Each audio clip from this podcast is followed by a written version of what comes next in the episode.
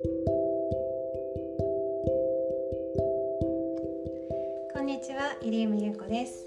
久々の配信ですね。本当に久々に配信する気にやっとなりまして。えー、っとですね今日はもう11月で秋なんですが今年はなかなかですね暑い日が続いておりまして今日もかなり暑いです。これがなんかこう天気の暑さなのか私が実は昨日インフルエンザの予防接種をしたせいでなんだかこういう副反応ですか？なんか予防接種の副反応でなんか暑いだるい感じがするのか？うん、ちょっとなんか風邪ひいた時の喉のねちょっと喉が狭くなってるみたいな感じでもしかしてちょっといつもと声が違っているかもしれませんが、まあ、そこはあのお気になさらずにということでえ今日のですねテーマテーマは、え恋する接客とはまたちょっと違うんですがその遠からずですねえ近からず遠から遠からずのえリピートをテーマにお話ししようかなと思います。でもポキってなっちゃった。えっ、ー、とリピートですね。リピートするってすごくまあ大事ですよね。なんか新規のお客様よりリピートのお客様の方が売り上げを大きく作ってくれるということでどんな業界でもですねまた利用してくださるというのはかなり貴重なんですがこれやり方がすごくね、皆さん工夫されてるかなと思うんですけど今日お話しするリピートはですね本当はあの販売員さんとかですね接客の素晴らしさでまたここに来たっていう話をしたいところなんですが今日は、えーとですね、眉ペンシルの話です。リピートするですね仕組みがあるんですよねこの眉ペンシルご存知の方も多いと思うんですが、えー、シュウ上村という、まあ、ブランドさんですねメイクの化粧品のブランドさんで私はこの眉ペンシルを知ったのは、えっと、何か動画で見かけたからなんですけどなんかこう調べたらこの眉ペンシルはなんとなんとずいぶん昔から1984年発売ロングセラーアイテムっていう風にお聞きしました。ねずいぶん前からやっぱすごいね周上村さん。そんな前からこんなかっこいい商品出してたんだってちょっとびっくりなんですけれども。うんこれはですねハードフォーミュラーという名前の商品でしてご存知の方もね多いかもしれないんですけれども眉ペンシルの先がなぎなたみたいになってるんですね。すごいですよ。すごい削ってあるんですけど普通の鉛筆削りとかではなくてナイフで削ったような形。であナイフで削ってあってなぎなたのような形になっているっていうですね。あのそういうものです。このいいところはまああの眉毛一本一本をですねこう描くように描き足すようにでもとても自然な眉毛が描けるということでなんとですねえー、っと7種類う嘘あ 8, 8種類のカラーがあるんですね。いろんな色の、まあ、もちろんブラウン系なんですがブラックオークブラウンとかねウォルナットブラウンとかブラウン1つとっても4種類ぐらいあとグレーですとかねいろいろあってまあ色をですねあの自分に合った色を決めれるという選べるということで。すごい商品ですよね。これ今使ってます。使ってもう2ヶ月ぐらい経ちました。もうねすごく気に入ってますね。でこの時の、まあ、販売員さんについて、まあ、ちょっとあの、まあ、仕組みがすごいっていう話をする前にこの販売員さん、まあ、合わせてですね話すと,、えーですね、このこのなぎなたに削るのは自分だとかなり難しいですよね。鉛筆削りもあのちょっと私の時代でもさすがにですね鉛筆削り自分でナイフで削ってなかったのでまあ慣れない作業であると、えー、その上、ええーと、削り器みたいなものを長年使ってきた私としてはですねこのなぎなたの形にするのはすごく大変でどうしてるかというとこの周上村さんのサービスで店頭に行けばあの販売員さんが削ってくれるんですね毎回無料で。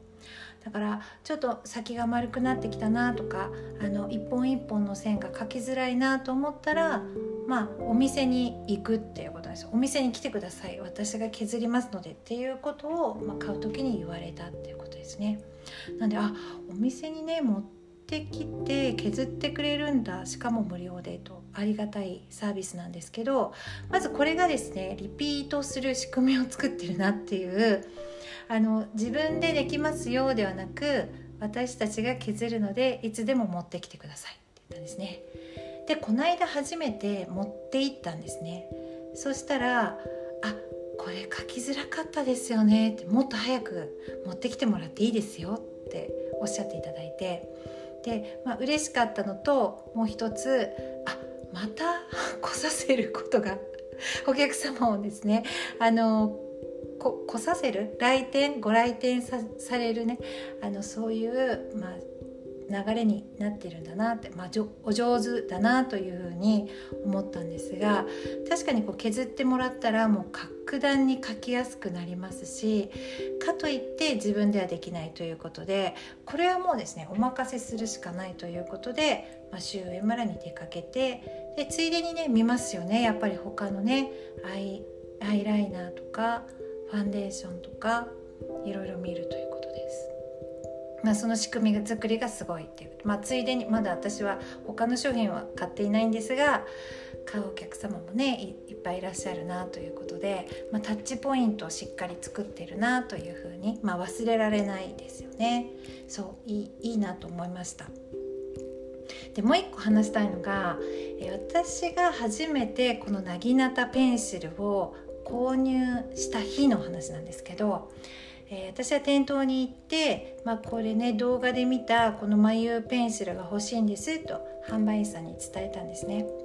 でその販売員さんは20代もねすごい綺麗な若い綺麗な女の子でしたから20代どれぐらい？前半くらいですかね、まあ、シュウエムラの、まあ、販売員さんなんで結構おしゃれでですね。まあ、かっこいい感じの方が多いんですけど、まあ、その方はですねちょっと不愛想ですね。ちょっと不愛想。で私はですねあの普段デパートであのコスメをですね買ったりしないのでデパコスなんてねめったに買わないですしあの売り場にもほとんど立ち寄らないので、まあ、かなり緊張した状態でなんかこうなんか変ってなんかな何この人って思われたら嫌だなと思ってちゃんとメイクし自分でね出かける時ちゃんとメイクして、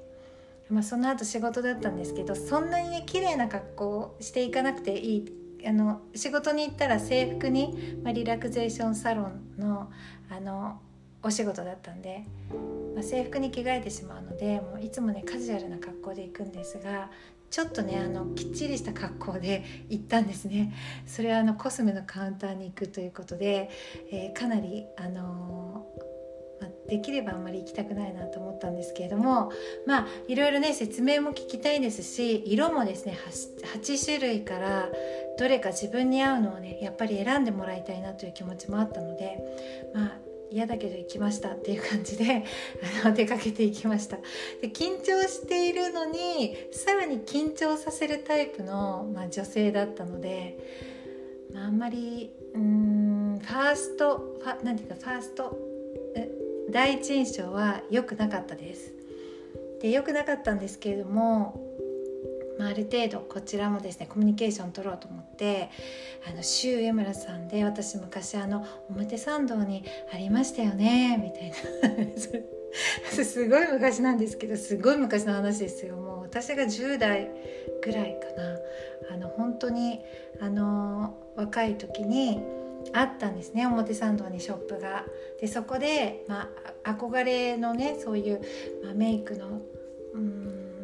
当時も人気だったんですけどそれを、まあ、か何か口紅かなんかだと思うんですけど真っ赤な口紅を買いに行ったという思い出があって、まあ、それをですね別に言わなくてもいいのに なぜかそういうふうに言ったんですね。そしたらそのあの女性の返答が「あそうですか」みたいな なんか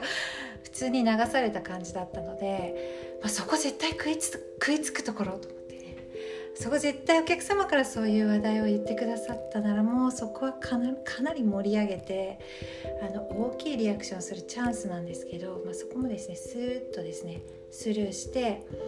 でまああのー色どうしたらいいですかねみたいな話から、まあ、これがいいですって、まあ、絶対もうこれがいいですと言われてまあ、私も「あこれが私に一番合うんですね」と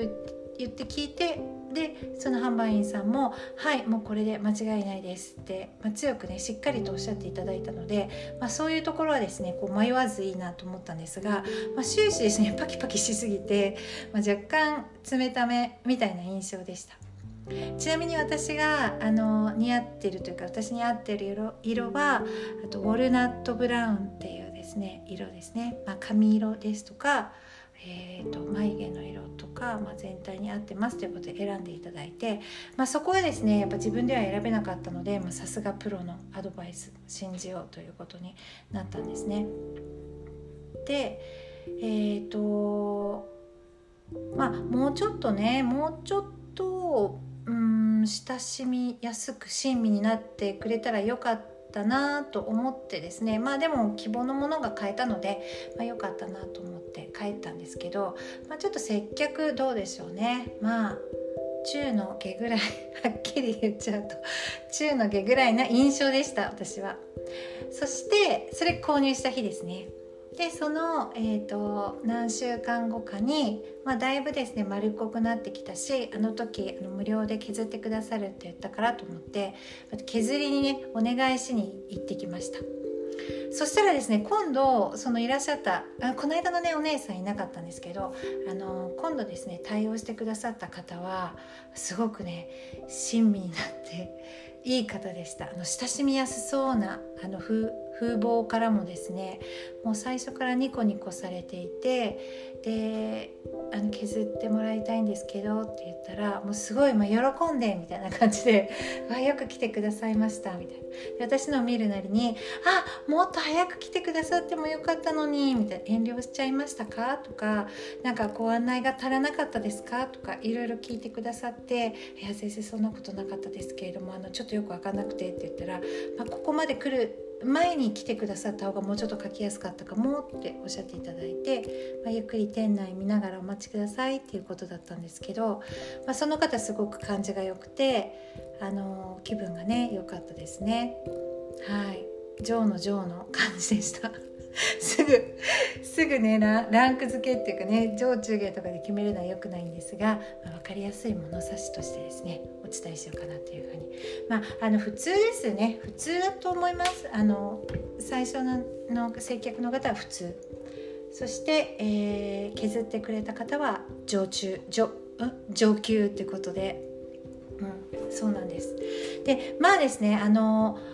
よくそういうリピートの仕組みが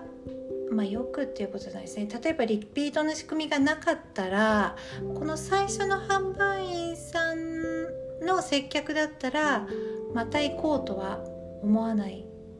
かなと正直思います。でもこの仕組みが私をまた店頭に向かわせるっていうことで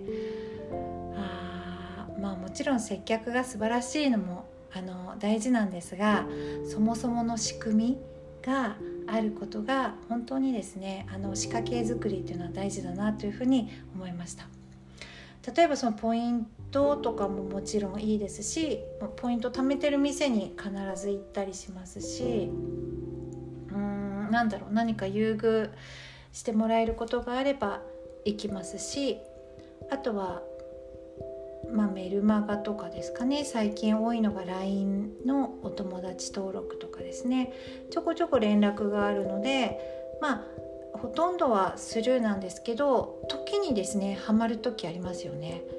あのそういう時も必ずあるのでまあ、いつもいつもお客様に何かこうつながりが持てる何かリピートするあの仕組みとかきっかけっていうのはすごく大事だなというそういうふうに感じた話でした。えー、眉ペンシルですねそろそろまた削りにあの削っていただきに行こうと思っておりますそれでは今日も最後まで聞いてくださってありがとうございました。